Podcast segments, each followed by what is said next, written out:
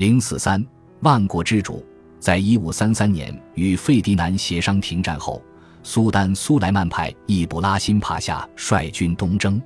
萨法维的沙赫伊斯马仪，那个经常惹怒塞利姆一世的统治者，已于一五二四年死亡。他的儿子兼继承人塔赫马斯普才十岁，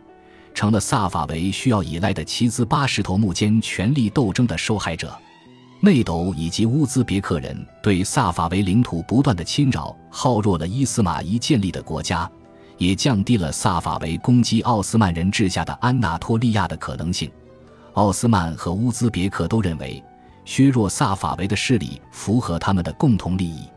一五二八年。巴格达的齐兹巴什总督向苏莱曼表达了归顺之意，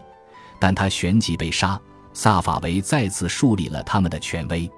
但奥斯曼和萨法维相邻的疆界发生了变化，因为萨法维的阿塞拜疆总督投靠苏丹，而凡胡之西比特利斯的库尔德埃米尔却归顺了沙赫。不过，易卜拉欣帕夏在一五三三年底率军来到这个地区后，发现比特利斯又回到了奥斯曼阵营。伊布拉辛帕夏在阿勒颇度过了冬天，到了1534年夏天，他夺下了沙赫塔赫马斯普的首都大布里士。塔赫马斯普离军逃逸，为与奥斯曼交锋，和他父亲一样，他避免正面对抗。这种战术增加了奥斯曼在伊朗作战的不确定性。在夏季暑热中行军三个月，穿越安纳托利亚后，苏丹苏莱曼也来到大布里士。与易卜拉欣的人马会合，他们决定继续追击沙赫。两个月后，在长途跋涉穿越伊朗西南部积雪的高原后，奥斯曼军抵达巴格达，这座城市投降了。从公元八世纪中叶起，直到一千二百五十八年蒙古人谋害当时的哈里发为止，巴格达一直是哈里发统治的中心。他对奥斯曼颇为重要。因为它可以使奥斯曼在伊斯兰世界的霸主地位合法化。在苏莱曼驻毕巴格达的数月中，他有了一个奇妙的发现：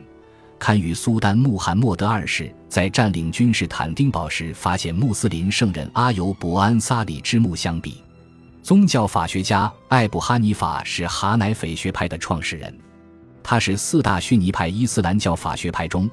奥斯曼最推崇的学派的创始人。其他三大学派为马利克学派、沙斐伊学派和韩百勒学派。当时这些学派仍在阿拉伯诸省和哈乃斐学派并存。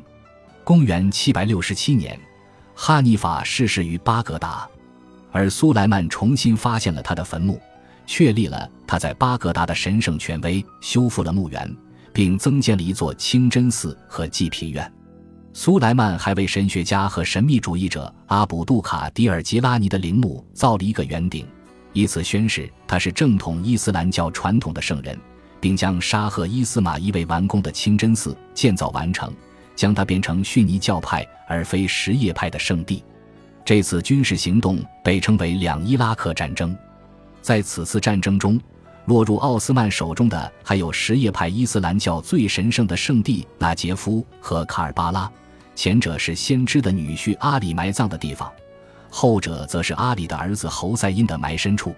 苏莱曼将到访这些圣地的事写信告诉了弗朗索瓦一世。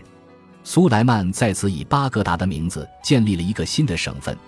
他对巴格达的世俗权力在他为巴格达省颁布的新法典中确定下来。这部法典与萨法维原有的版本大同小异，只是减轻了税负。此外，胜利者奥斯曼也删除了他们认为不应受法律管辖的惯例，